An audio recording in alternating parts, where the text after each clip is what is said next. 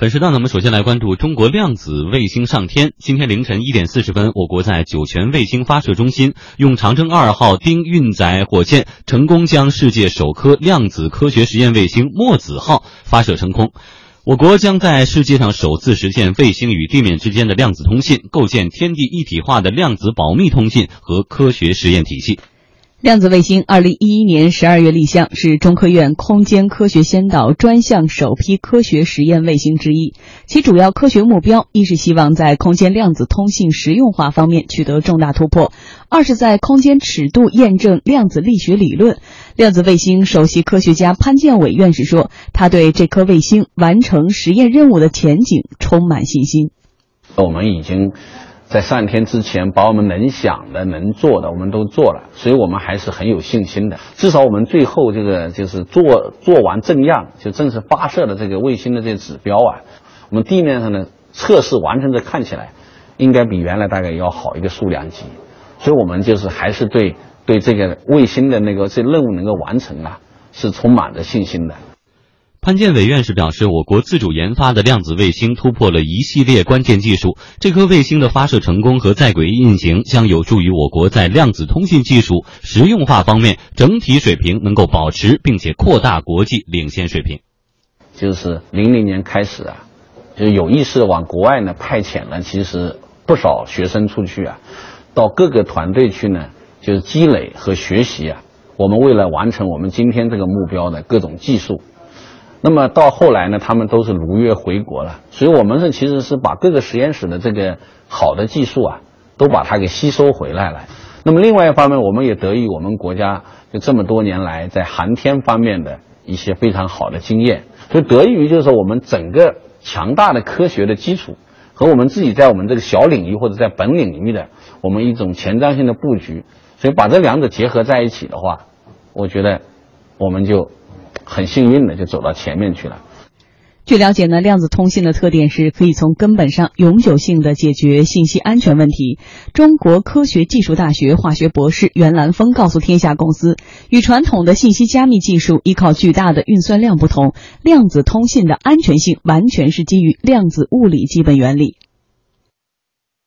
传统的这个这个通信啊，它那个保密的方式呢，是通过设计一些算法。这些算法的特点是。它的计算量增加的特别快，很快就会使你这个破解它所需要的计算量，能让你用尽全世界的计算机，然后耗费超过整个宇宙年龄那么长的时间，你都算不出来。而量子的这个通信呢，它的这个安全是基于一个完全不同的原理，就是它不是说设计一个加密算法，这个计算量特别大，你破解不出来，而是说由于量子力学的基本原理，使你这个东西无法破解。量子力学哪一条基本原理保证它呢？是这么一条原理，就是说，当你对一个菜。做测量的时候，这个菜必然会发生变化，而且是一个不可预测的变化。这样的话，一旦中间有个人窃听，那窃听的人呢，他他当然 要看一下，是吧？但是他一看，这个状态就发生改变了。原来通话两个人，立刻就发现他们的状态改变了，然后就知道有人在窃听。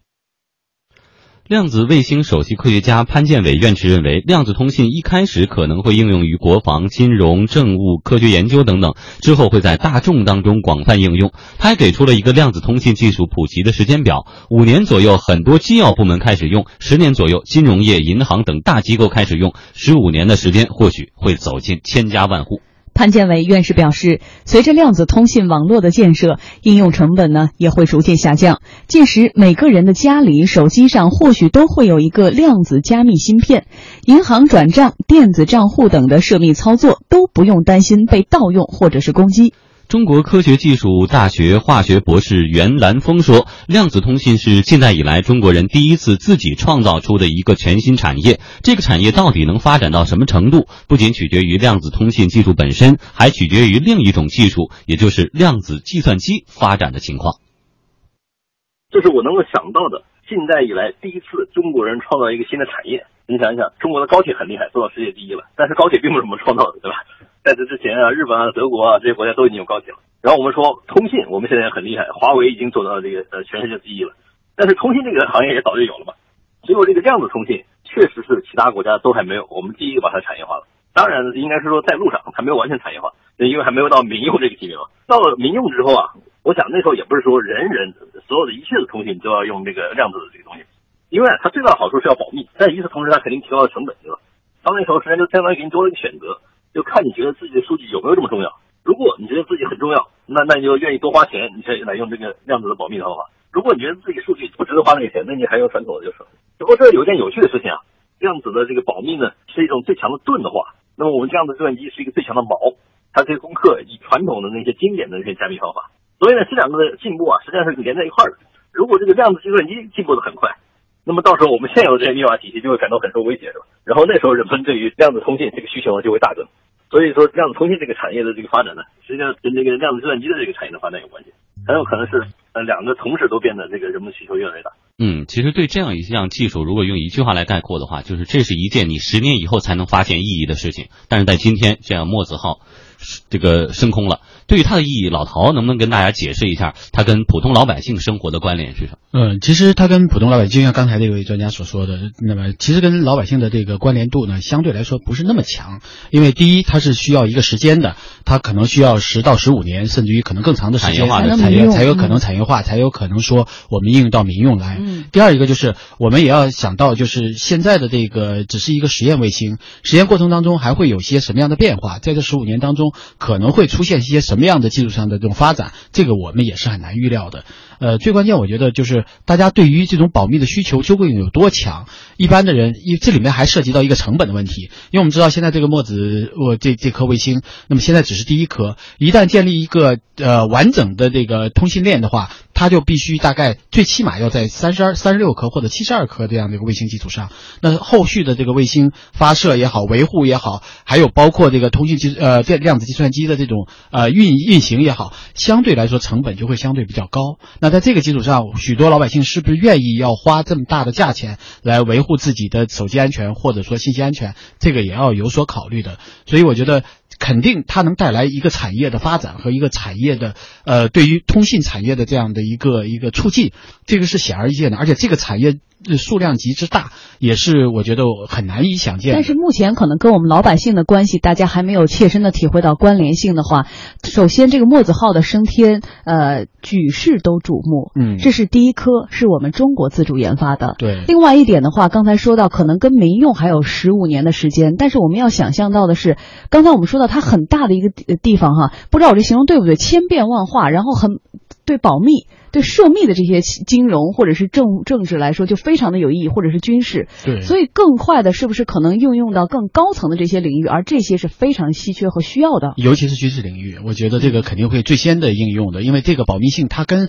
一般的普通加密是不一样的。就像刚才说的，普通的加密是靠算法上的复杂性来做到的，就是但是有可能被攻破。对，因为算法上的复杂性是可以经通过这种算法的这种更高级级别的算法来当魔高一丈的时候，我算的更快了。对我算的更快了，也许我量很。大，但是我的计算机速度提高了，也许我这个速度就更快了，所以它这个算法是容易被破解的。但是量子计算机的呃量子通信的一个基础，它是量子本身在通信过程当中是会发生变化的。嗯，就你任何的一个监听和任何的一个改变，都能使得这个量子发生变化，也就是说你无从琢磨起，它不是一个固定的一个算法，你通过更快的速度或者更更强大的计算机能够破解它，它是一个不断在千变万化，你根本就调皮啊。对，它是一个无法把握的东西。那这样一。来，它的这种安全性就是你无法破解的了。对，所以我们来说说，其实现在和咱们的资本市场和这个 A 股还是有很多的相关性的哈。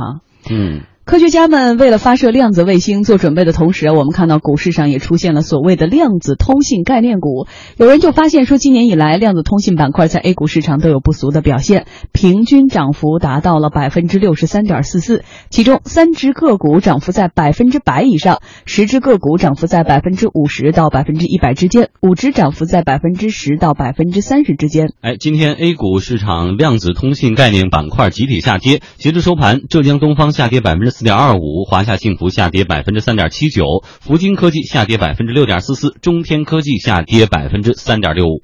英大证券研究所所长李大霄说：“量子通信板块这种题材股的炒作需要有提前量。呃，量子卫星发射可能就已经很多人提前就知道了，而且主力的运作呢，可能跟这个事件发生的周期可能会有一定的提前量。”提前运作了，它的估值水平已经充分发挥了，或者是过度发挥了。所以，首先我是觉得要远离题材股，啊，才能够实现幸福美好人生。但是如果操作题材股的话呢，要注意有提前量。李大霄还认为，尽管量子通信技术前途无量，但是股市上所谓的量子通信概念股啊，最好别碰吧。题材股是毁灭绝大多数投资人的绝大部分财富的最好载体。呃，因为很多的投资者他并不是价值投资、理性投资，一味的是一个题材的这个炒作，正好给运作这个题材股的主力呢，是提供了一个套现的机会。这一点呢，要非常非常的谨慎和小心。大家回忆一下，有多少人还套在奥运这个题材的身上呢？卫星发射的时候，它有多少个人还套在相关的这个概念股票上面呢？想一想这些，就能够明白了。嗯，李大笑老师特别可爱哈，最好别碰。然后呢，实现幸福美好的生活，这碗鸡汤啊，是这样的吗，老道？呃，其实我觉得是这样，就是你也不必那么样担心，因为题材股是在股市相对来说比较平静的时候，它是一个呃炒作的一个题材，对，它是一个调剂。那么当然我们要看看它最后的业绩，这个是毫无疑问的。任何一个公司的发展都是需要最后又来业绩来支撑的。但是因为有题材，而这个题材又是一个有潜有潜力的题材，那这个时候我觉得你如果越早的了解这个行业，越早的知道这个信息，那么相对说来，你在股市上投资或者有带点投机成分，也会有有所回报，这个是肯定肯定的了。现在的问题是，就是当这些题材股一旦就是我们知道今天呃前两天呃十六号发射了，那么显然这个题材股的题材就已经出尽了，它自然会有一手下跌。嗯，但是如果这个产业在逐渐的发展过程当中，你对这个产业又是相对比较看好的，你对这个产业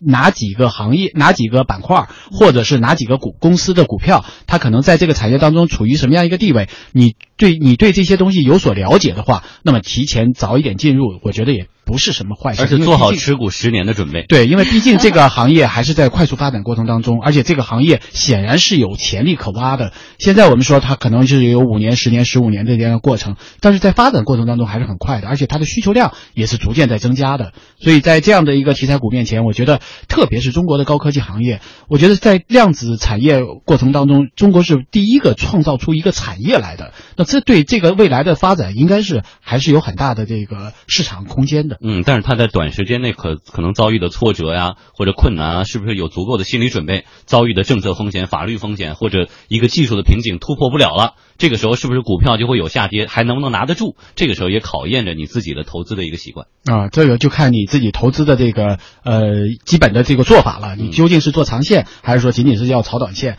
那如果你要做做长线，我觉得量子通信概念股应该是一个相对来说会有前景的。当然，它可能会比较长时间，会比较慢。但是呢，这个产业本身它是有前景的。嗯，其实就像互联网加一样，之前大家都不是很了解，但是随着时间的推移，就跟我们的生活影响是越来越大的。我们未来也期待着量子科学能够更好的造福我们老百姓的生活。